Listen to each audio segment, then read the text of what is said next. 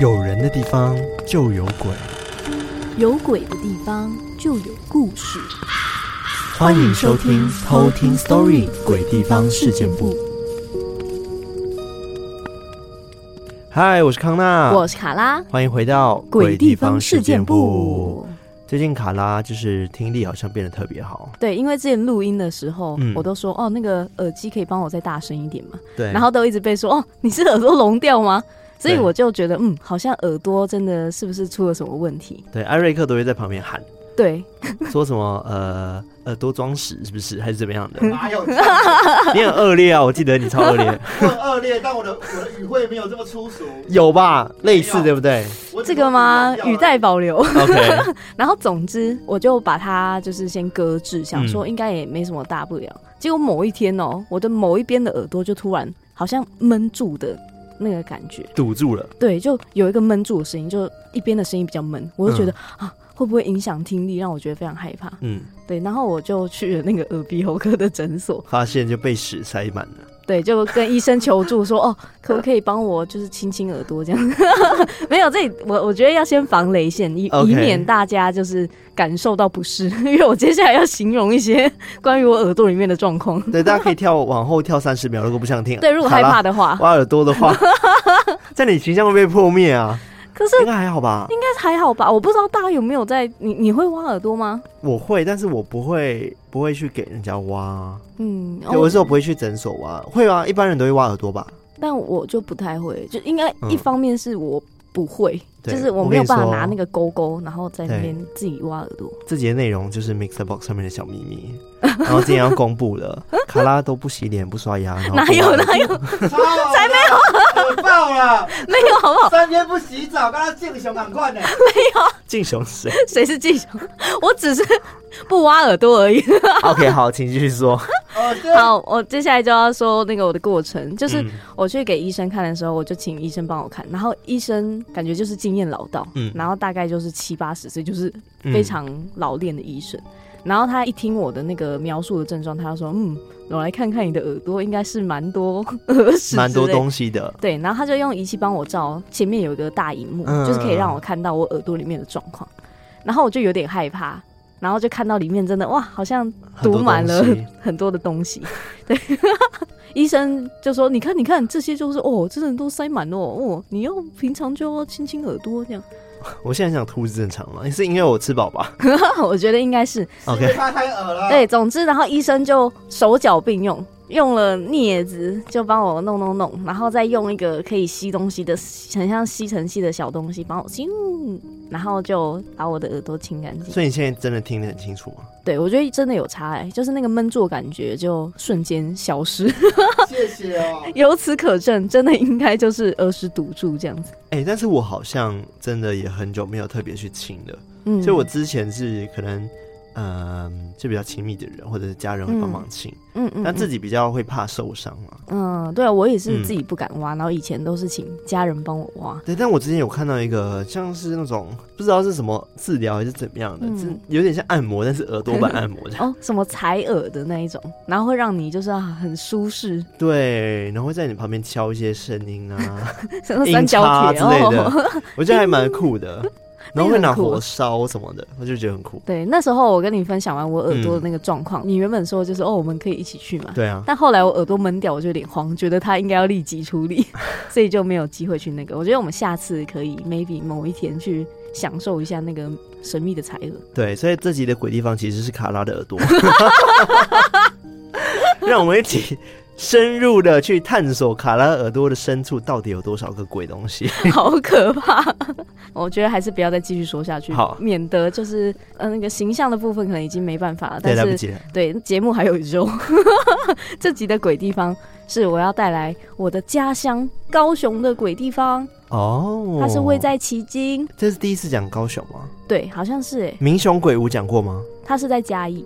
哦，是哦。对，然后之前有讲过。哎。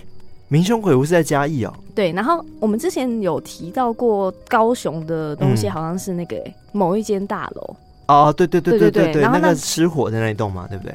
对，哎，是传说会有人在那边跳楼的。哦，我想起来了，偷听客投稿的故事。对，某某大楼，嗯嗯，对，但因为那个名字也是蛮敏感的，有的人会。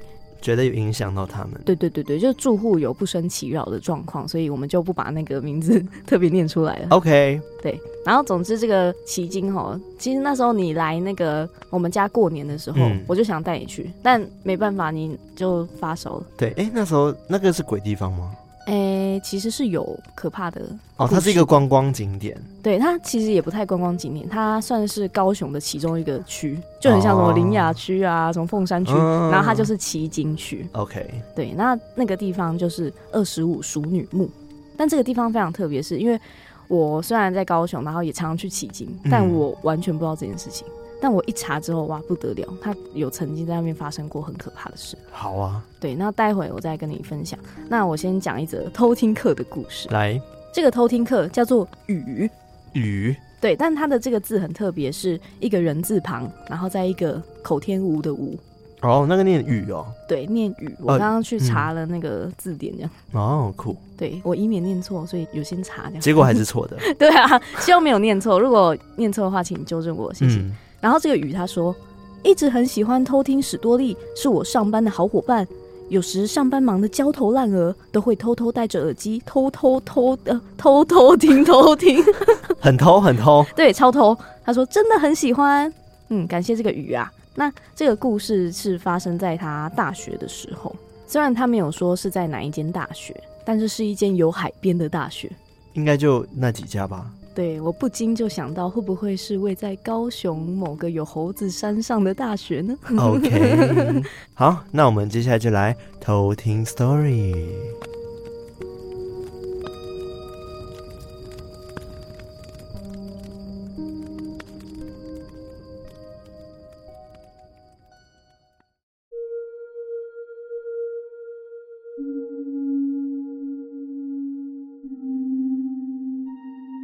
个故事是发生在大概八年前，我大学时期的时候发生的。我本身是有体质的人，虽然不是二十四小时雷达全开，但时常会有感应。记得那一天是五月十八号，当时我在高雄读大学，我和当时的男朋友同居，也是因为他，我才有了这个真实的体验。那天一大早，我男友在上班之前跟我说，晚上他会跟他的同事们一起去吃饭，叫我晚上不用等他。我们说好之后，就各自去上班了。之后到了傍晚，因为他在路上都是一个人开车，所以我都会陪着他讲电话。但在讲电话的期间，我都听到电话的那一头都会有那种。风吹到麦克风，呼呼呼的声音。我一开始以为是我男友用有线的耳机边开车边跟我讲电话，所以就很生气的问他：“不是说过了开车不要戴耳机吗？”但我男友却用有点无辜的语气回答我说：“他没有，他是用扩音。”我当时就想，可能是因为车窗没有关好，有风吹进来之类的。所以也就没有放在心上。一直到我男友到家里附近的停车场，走回来公寓的路上，我就随口问了一句：“啊，你到底到家了没啊？”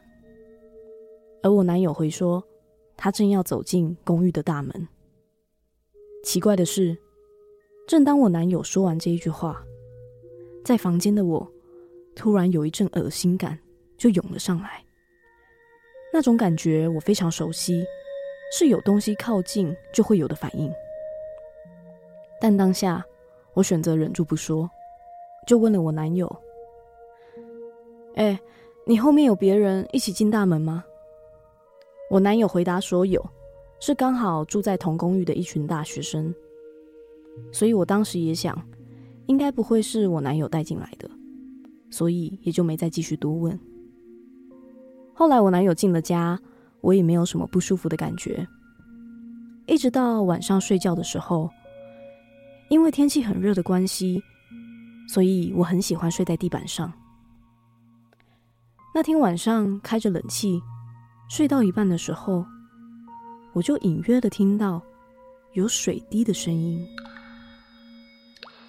那个声音很飘渺，但是一直有规律的、持续的发出来。我以为是我男友起来上厕所，没有关好水龙头，所以就有点无奈的爬起床来去看。但我仔细检查之后，不只是洗手台，连连喷头都是干的，根本就没有使用过的痕迹。我在找不到任何原因的情况下，我也只能告诉自己，早点睡，不要想太多。毕竟明天还要上班。但就在我躺下没多久之后，我注意到那个水滴声又渐渐的大声了起来。而更加令人恐惧的是，那个水滴声，我越仔细听，它就很像是从我耳朵里面发出来一样，更像是那种。直接从脑袋里跑出来的感觉。就在我想要更仔细听的时候，突然有一个声音很凶、很大声的在我脑袋响起：“起来！”我听到这个声音，整个人坐起来，环顾四周，但四周只有一片黑暗。我看了看男友，他也没有起来的感觉。而当我要转身检查我后面的时候，我的手就摸到了我在地上的床垫旁边有一块小水滩，大概是只有手掌心的一小块而已。突然，那个熟悉的不适感又涌了出来，我马上干呕了起来。更不妙的是，这次还伴随着一股寒意，直接扑向我的身体。我干呕的声音吵起了我男友，他惊恐的看着我。把我扶到厕所，而这时候，那个水滴声依然在我的脑袋响起。我这时候愤怒地问着我男友：“你说，你除了吃饭之外，你还去了哪里？”因为我男友知道我的体质状况，所以他就战战地说：“他跟朋友吃完饭之后，还去了海边。”就在这时候，我的手机响了。我示意我男友去帮我接，而我继续转身干呕着，身体也不断的打颤。但不知道过了多久，我慢慢的觉得身体逐渐的舒服起来，干呕的感觉也渐渐的消失，身体也没有那么冷了。我看向我男友，他就把手机交给我。原来。电话打来的是一位跟我很有缘的老师，老师说，这次是我的守护灵跑去跟他求救，他才能及时请人帮忙。老实说，是我男友在海边的时候碰上了那个灵体，本来是想要带他走，但听到我在路上跟我男友通电话，对方可能也知道我有灵异体质，所以才决定要跟我男友回家。而回家之后，碰上了我这块肥肉，那当然是想选择带走我。听完这些话之后，我同时也很疑问的问老师：为什么他当初进家门的时候我会没有感觉？而老师只说，那个灵体要不要让我感觉到，是我没有办法说了算的。而老师也说，当初我男友在进家门的时候，我的守护灵就已经跟对方发生冲突，但因为敌不过人家，所以只能跑去跟他求救。而最可怕的是，老师说，如果我当时再更专心的去听那个水滴声的话，我可能就真的会被带走。因为那个灵体以前是被溺死的，是一位男性，可能当时在处理的时候没有处理好。让他被迫留在原地，也因为怨恨累积得太深，才会这样。最后，老师也叫我去附近的庙里走走拜拜，而我也去了离我家最近的、当地蛮有名的一间妈祖庙。奇怪的是，当我拜完走出来之后，门口的一位老先生看着我，笑了一声，并和我说：“没事了，别想太多，人平安就好。”我看着老先生，对他鞠躬之后，就离开了庙。而后来，我也没有再听到那个水滴声了。这就是我的故事。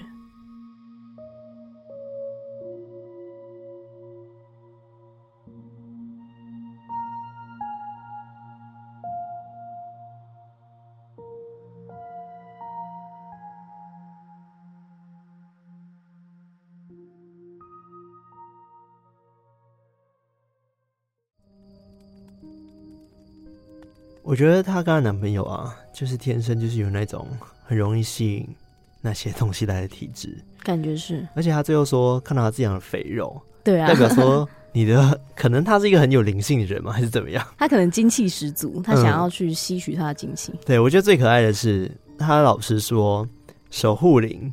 抵挡不了 那个可能恶鬼的攻击，还是怎么样的，然后就找他求救。对，而且很好笑，多凶！那个灵体刚进门的时候，没有让他发现他有进来，嗯，但他的守护灵发现了，对，所以就先跟他打了一架，但是打输，就赶快跑去找老师。蛮可爱的，其实。对啊，哦，我蛮好奇他守护灵长怎样哎。对啊，他没有提到，嗯，对啊，但哦哦，什么啦？我觉得很可爱，但至少还会去求救，蛮聪明的。对啊，就还会去搬救兵，嗯，所以表示说他可能跟那个老师也是有认识，嗯，对啊，所以才会去找他。可能他真的平常就很常遇到这样的事情，应该就是听起来是啊，就很常遇到吧，习以为常了。对。那也蛮刚好的，因为他说他耳朵就一直听到那些声音嘛。啊，对，我刚刚也是听到这一段，有点想 想要笑，但还是算了。对，我刚刚也想笑，就觉得说，哎、欸，怎么那么巧？我刚好前面也在讲我耳朵好像怪怪的，来自他 耳朵里面的水声。对，但其实是脑中的声音啦。对，而且老师还说，如果他再去更仔细的听的话，嗯、可能真的就会被带走。我不知道那个原理是什么、欸。对啊，我也在想，是说他太全神贯注在里面嘛，被他吸引过去，那他可能的注意力已经不在他以为的那个地方。你说就是有一个传送门就对了之类的，或者是让他灵魂带入到另外一个世界，这样直接被吸走，好像也是有 这可能性、欸。嗯，你有看过有一集那个《胆小狗英雄》？哪一集？就是那个水。有一个女鬼会跑出来，然后说：“奥提斯，奥提斯。”然后要一直吸引他过去。好像蛮多鬼都会吸引奥提斯的、啊。对，然后想不起来。然后如果奥提斯真的进去那个水的话，就会挂掉、嗯。哦，对，因为那个水是一个传送门，然后他那个鬼就会出现在所有有水的地方，什么浴室啊什么。然后一个水龙头的一个小水滴也会变成一个鬼，说：“奥提斯。”然后在那边招手 叫他过来，好像很类似哎。对，感觉也是这种感觉，只是他没有叫出声，嗯、就是用水滴去吸引他。对，好，那这个故事就是发生在高雄。嗯，然后我非常合理的怀疑，就是在西子湾的那一间大学。OK，那今天要讲到旗津的这个鬼地方，其实就在西子湾那边。哦，它是在附近哦。对，因为我们其实到奇经有两种方式，嗯，一种是到西子湾，然后再坐渡轮到旗津。然后另外一种是走过港隧道，就会有一个海底隧道，然后直接到奇经那边。它原来那么难到达，它是一个在海中间的一个岛，是不是？对，但它其实以前是一个沙洲半岛，就是跟本岛是连在一起的。哦。但后来到了一九六七年的时候，因为要新建那个高雄港的第二港口，所以就被截断，嗯、就变成一个独立的小岛。哦，但它还是在我们高雄的行政区之一，这样。应应该应该是吧？不可能这样一截就不是了吧？对，只是到达那边就是有这几种方式。嗯，而且刚刚说到那个过港隧道齁，大家可以期待一下我们 YT，我也会讲是不是？对，我也会提到这个过港隧道。哦，对，大家就再期待一下哦。哎、欸，那隧道是可以看到鱼的吗？不行，我也以为那个，我以前听到过港隧道，我的想象就是那种水族馆，然后旁边可以透明看到有鱼在游，但没有，它其实就是一个隧道。OK，好，等你 YT 讲。好，而且这个地方我小时候真的超常去的。嗯，我们会去旗津吃一种海鲜的餐厅，叫做晚沙。嗯，然后它其实后来也有出现什么万二万几的这样，但是它很特别，是你要先买一个面额一百元的那种餐券。然后再去选你要吃什么海鲜哦，用那个券去换，好特别哦。对，所以他要在哪里买那个券？在他那边餐厅的柜台。嗯，但他就是要透过那个券，你不能直接点说你要哪一道菜。所以你要买可能五五六道菜，你就要买好几张券的意思吗？对。那可以找零吗？不行哦，这是一个很特别的一个买卖的一个方式。OK，就很它管制的还蛮严谨的啦。对，但蛮特别，就推荐大家如果以后去到的话，可以到那边去吃这个晚沙。我我会想哎、欸，因为我很爱吃海鲜。对，而且它就很像那种海鲜热炒现炒的那种餐厅，嗯嗯，只是用这种方式，你可以去调，就是你想要吃什么。哦，那这个鬼地方。我非常的自惭形秽，我居然不知道有这个地方，它都在旗津，很久了，是不是？对，而且我真的小时候以前超常去。嗯、那这个地方叫做二十五熟女墓哦，顾名思义就是有二十五位女性葬在这边。嗯，那这个二十五熟女墓现在已经有一个正式的名称，叫做劳动女性纪念公园。嗯，听起来就是跟劳动相关嘛。嗯、但是为什么会有这样的称呼呢？而且这二十五个女性为什么要特别供奉他在这边？对，其实是因为当年有发生过一场意外。那那件事情是发生在一九七三年，在那个年代的背景哦，台湾就是处在传说中的出口扩张时期。嗯，那时候高雄就设立了。全台第一座加工出口区，然后所以有非常多的原本农家有生很多孩子嘛，因为农业的那个技术慢慢的进步，所以这些劳力已经有过剩的情况，所以都转移到加工出口区去当做一个劳力。但因为那时的台湾经济起飞，然后整个经济都非常蓬勃发展，所以同时就有许多的家庭会希望孩子可以接受更高等的教育。嗯，但在当时的年代，还是会有那种。重男轻女的观念，所以大部分的家庭都会希望说，把接受教育的这个权利，就是留给家中的男生。男生嗯，所以很多女生在教育权这个方面就被牺牲掉。然后很多这些女生都是国中毕业之后就要出外赚钱啊，养家。嗯，就是为了可能弟弟妹妹他们要去上学，为了他们的学费，然后也帮家里去分担一些经济的压力。这样，嗯，但因为他们只有国中毕业，所以他们。其实，在外面可以做的工作都是那种有限，对，很很有限，然后都是那种劳动型的工作，嗯、就会到这个高雄的加工出口区去工作，而且压力也很大哦，因为这种劳动型的工作其实它替代率很高，嗯，就如果你可能只要表现不好啊，就很有可能会失去工作。或者受伤什么的。对，那这件事情就发生在这样子的背景，一九七三年九月三号的早上，嗯。那根据中央日报在一九七三年九月四号的报道，先说一件事情是，刚刚我说到迄今有两种方式嘛，一个是过港隧道，然后一个是坐渡轮。对，站在当时的年代，那个过港隧道还没有开，哦，只有渡轮的方式可以到。对，所以他们只有唯一的方式可以坐渡轮，然后去前往工厂。嗯、所以那一天住在迄今的这些女性们，她们就搭上一艘很老旧的民营渡轮，叫做高中六号。OK，他们就准备去工作。那因为大家都很害怕迟到被扣钱，或者是被 fire 掉，所以他们都很常会超载，就是想要挤上那个渡轮的班次，哦、所以常常都是原本只能搭三十个人的高中六号，在那一天就载了七十三名乘客，哎、欸，两倍耶，大超载，对，超级无敌超载，而且都是那种舱内舱外满满的站着人，甚至连船顶。哦船的顶端都有乘客站在上面，超级危险。对，超级危险。而且听说当时船长看到这个情况，有劝说大家说：“哦，不要这样子，对，太危险了。”但是因为这些女孩们真的太担心迟到会错失他们的全勤奖金啊什么的，嗯嗯嗯，所以他们都一窝蜂挤上船，而且怎么样讲都不肯离开。嗯嗯嗯。而且听说船长那时候还很气哦，就有目击者听到说，船长有吼这些女孩说：“拜托你们好心一点。”这个船真的没有办法载那么多人，你们要死的话就继续坐着啊，要活的就赶快上岸。嗯，就是很气，觉得说哦，你们再这样，这个船会发生什么事情？嗯，结果之后就真的出事！根据当时的幸存者，他描述说，后来那个船出发之后，因为超载太严重，嗯，所以他船他行进的速度其实非常的慢。嗯，他只前进大概几百公尺之后，就听到船里面的人就有人在喊。漏水了，船舱漏水了。哦，oh. 对，因为这个突发事件嘛，船长也很紧张，嗯，所以他就赶快改变方向，想要回去，对，回到就是最近的靠岸的地方，嗯嗯，六十一号码头。但是刚好这个时候有别艘的渡轮，他从右侧经过，所以他就只能等那个轮船通过。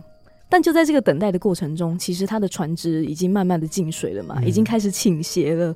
然后所有乘客都陷入惊恐，就有人开始大喊，有人开始大哭，就感觉好像嗯，大家都要罹难的这样子。嗯、这时候很多人员就急急忙忙的想要冲向靠近岸边的那个右半侧，嗯、全部人都挤到右半侧准备跳船。哇，那会更倾斜。对，所以这时候整艘船的重心整个右倾，嗯，就整个沉入水中。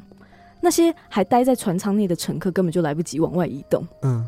所以就整个人都困在船舱里面，嗯，就很像铁达尼号那种，完全没有办法离开。所以大多数获救的人都是已经在船舱之外的人，嗯，只有一个就是比较幸运的曾姓少女，她是在船沉没之后，她待在船舱里面还是获救，嗯，就比较特别的案例。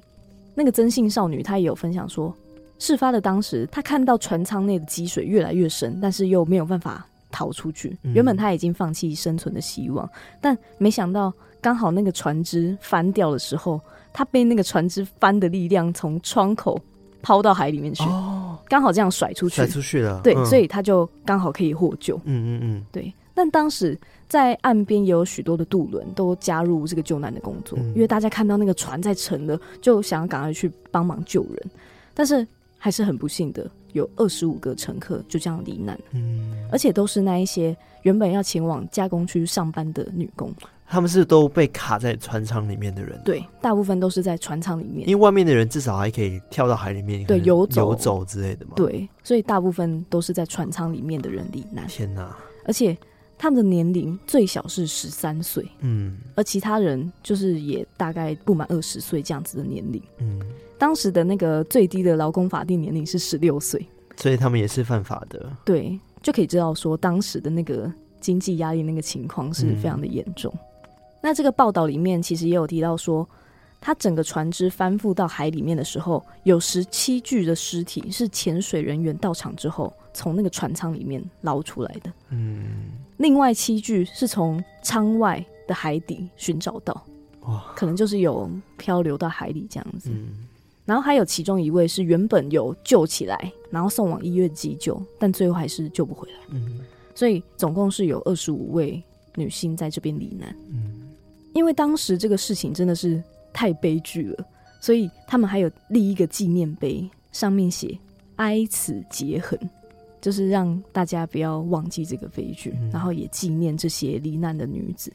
那之所以他们会想要建立这个墓，其实也有一个小小的原因是，之前我们有提过说有姑娘庙啊等等的概念、嗯，没有人祭拜他们。对对对，就是以前都会有一个观念说单身。而且没有嫁出去的女性不能列入自家的祖坟，嗯、不能有牌位，所以一般都会用冥婚或者是可能设庙去祭祀他们，让他们可以有人去祭拜嘛。嗯、所以当时发生这个意外的时候，高雄市政府跟家属还有一些地方的士绅，他们就有协调，就决定说把这二十五位女性合葬在港口边。嗯，那他们下葬的那个方式也非常讲究风水啊，跟一些下葬的礼数。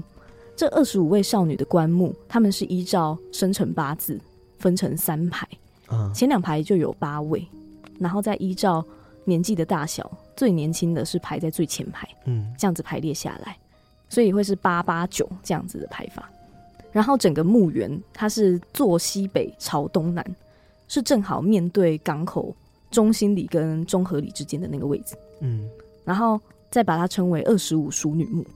但后来他还是有经过一些搬迁，因为后来要建那个高雄港的第四货柜储运中心，所以他后来再迁到今天的这个位置，也就是在旗津国中的附近。嗯，对，因为这件事情真的是非常的大，当时媒体也一直的报，很多人就开始传出一些传说，就觉得说啊，怎么那么巧，罹难的都是一些未婚的单身女性，所以就开始有出现一些传说，当时就非常盛传说。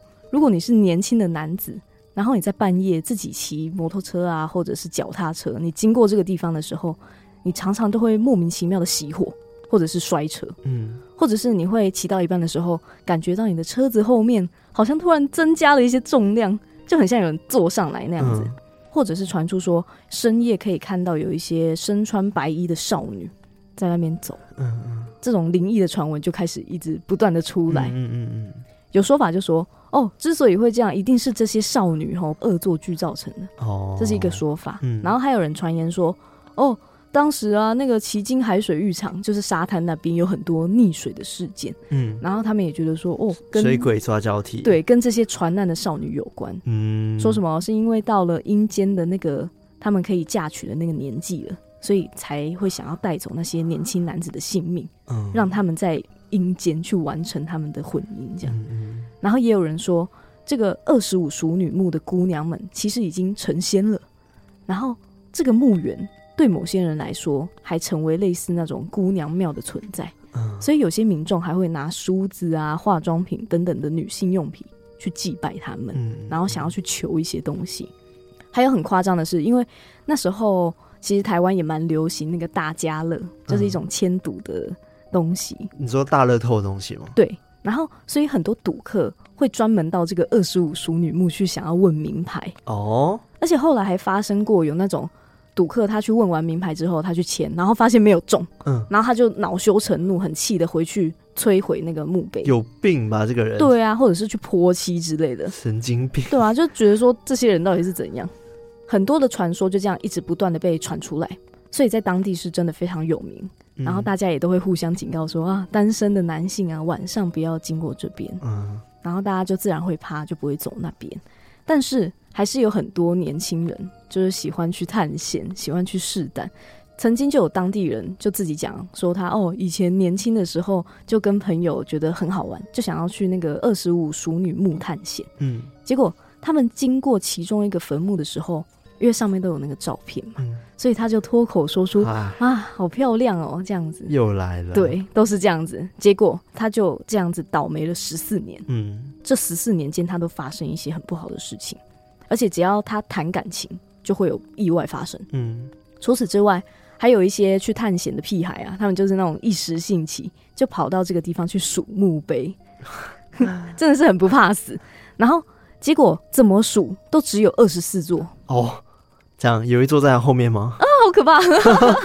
然后总之就是让他们都很衰，嗯、然后一直有奇怪的事情发生在他们生活。哦，对，就是很铁齿啊，然后去招惹到了一些东西，这样子。嗯嗯嗯、后来是到了二零零八年四月二十八号的时候，高雄市女性权益促进会就争取把这个二十五淑女墓。正式更名为劳动女性纪念公园，嗯，然后还把这二十五位年轻的女性定位成六零年代为台湾经济建设奋斗的工商少女英雄。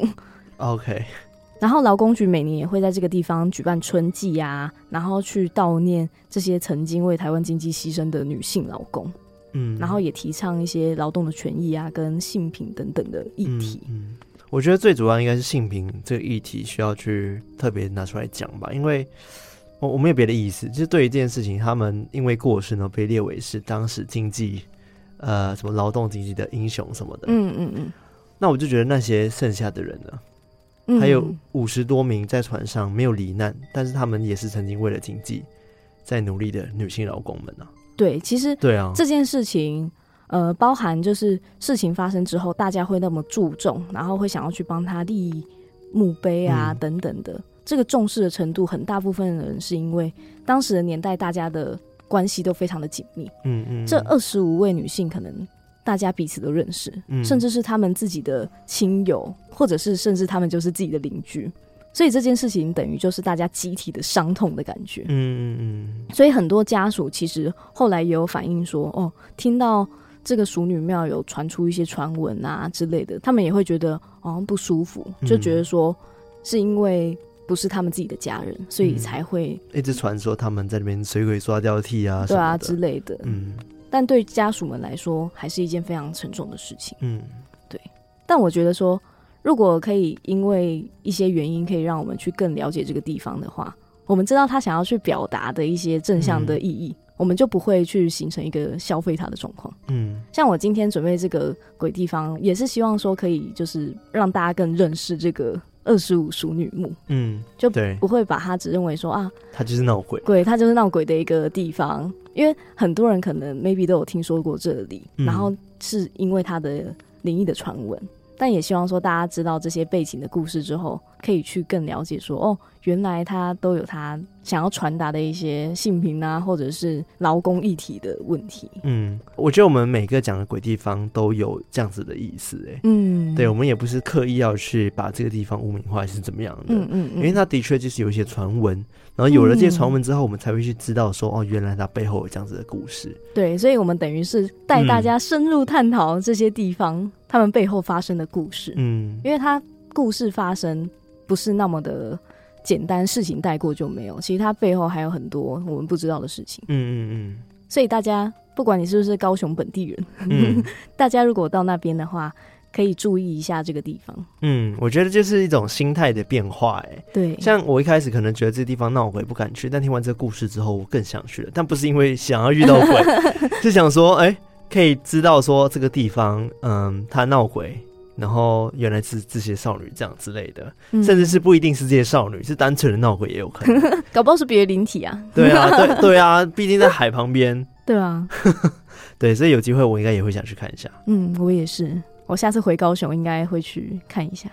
好，那以上就是我今天分享的奇经的二十五淑女墓。好的，那接下来呢，我们来感谢我们的干爸干妈。好，首先呢，要先来感谢在 MixerBox 上面赞助我们平安听鬼故事方案的干妈，有一位，她叫做姥姥镇。姥姥镇呢，是姥姥镇，对，是姥姥镇。她说：“你没有温度的声音陪伴我每天劳力工作的每一天，感谢在 EP 二五零卡拉温柔的声音念出了我的故事，我也在听的过程中不禁的流下了眼泪。谢谢你们用心的分享和制作，我把我在网络上的第一次赞助献给你们了，希望以后我的投稿会再被选中，加油！在此祝福帅气又聪明的康纳，可爱又漂亮的卡拉，才华横溢的艾瑞克。”愿你们的叶配接到手软，谢谢姥姥镇哦，哦，谢谢姥姥镇。接下来是赞助我们一次性赞助的两位偷听客，嗯哼，第一位叫做火消小队员哦，我记得这位，他有指定你念你们，对他挂号指定卡拉念哦，OK，原来现在还可以点台吗？对啊，现在可以点台啊，各位。对，他说卡拉女神康纳艾瑞克，大家好，我是火消小队员，还有印象吗？有。潜水很长一段时间了，最近支援屏东科技园区的火警之后，收到押金红包，就来斗内当功德箱，笑哭脸，想借这个正能量满满的节目传递正能量。这两天收到有些朋友质疑屏东火警的搜救过程的讯息，只能说谣言止于智者。嗯，你们不在现场，我们说再多也是浪费口舌。新闻看不到，不代表我们没做。质疑基层搜救过程，就像检讨被害人。希望质疑的声浪随着我们最后对火场鞠躬喊出的“任务结束了”而结束，也随着最后大家拥抱时流下的泪水而去。最后，希望这次的牺牲不是压垮骆驼的稻草，而是往前迈进的推进力。天佑台湾，台湾加油！辛苦你了哎！呜呜呜呜！我觉得你们的职业真的是非常伟大，真的。对。然后，不然你分享好了，他应该比较想听你讲。没有啊，我觉得他应该都是很希望听到我们的回馈的。对，但我觉得火销这个部分，因为我之前有服务过类似的单位，因为我我现在的职业就是会去对到不同单位的客户，嗯嗯，然后我也知道说他们其实对于这个火警都是非常的小心，他们可能常常听到那个警报声，他的身体的自动的反应就是会马上跳起来，然后冲出去。对，我觉得这个专业跟那个勇气，我觉得是非常的令人尊敬。对，而且我觉得他们每一刻都是想尽办法的把人救出来，然后再救火。嗯、对，所以不需要真的去理会那些不好的声音。对，对，辛苦你了，辛苦了，谢谢你，火小小队员，谢谢你。那第二位偷听客叫做 Sibley，哎，是你耶？对啊，不就是在那个 Discord 上面也很活跃的一位偷听客吗？没错，他说。其实是因为之前信用卡到期，结果刷卡没过，所以就想说小额赞助支持一下，顺便换信用卡资讯挂号笑，结果发现不行挂号，哈哈哈哈。那你现在怎么成功的？对，他说是发客服才改好的。哦，赞哦，MixerBox，给我加油点。真的，他说会持续支持下去的。挂号。该不会是因为这次的小额赞助才中了一千元吧？果然是发财史多利，一定是发财史多利，不要质疑好不好？没错，就是发财史多利。对，赞啦！谢谢你，Sibley，感谢这个 Sibley。接下来呢，是在绿界上面赞助我们的干爸干妈，一共有一位。这位呢也是很熟悉的名字哦，叫做尖叫蓝海豚。哇哦，是你？对，他说本来要一直在等我生活中的事情顺利再来赞助的，但听到发财史多利就先来赞助一下啦。小小的心意，把你们当做许愿池，希望我考试能上榜，换工作也顺利，身体状况能变好。偷听史多利的夜配接不完哦，谢谢你尖叫蓝海豚。对，你许愿成功了，祝你许愿都完成实现。对，我刚才破音，那会不会不成功啊？呃，再次祝你许愿成功，这中气够十足了吧？有，很十足。对，我相信接下来呢，你的身体一定非常的健康，然后你考试一定会考上的哈。对，工作也顺利。对，好的，那以上就是这一次赞助我们的干爸干妈们啦，非常感谢大家，谢谢大家。是的，欢迎大家，如果有余力的话，也可以透过各种管道来抖内我们。我们现在有 Mixer Box 订阅制，然后还有那个绿界。一次性，如果你是海外赞助者的话，也可以透过 PayPal 赞助我们。是的，好，那一样提醒大家，喜欢我们的话，记得到我们的 IG、我们的 Facebook 还有我们 Discord 加入我们，成为我们的偷听好邻居。然后在各大可以收听 Podcast 平台，Apple Podcast、Spotify、KBox、MixerBox、Firstory 等等地方。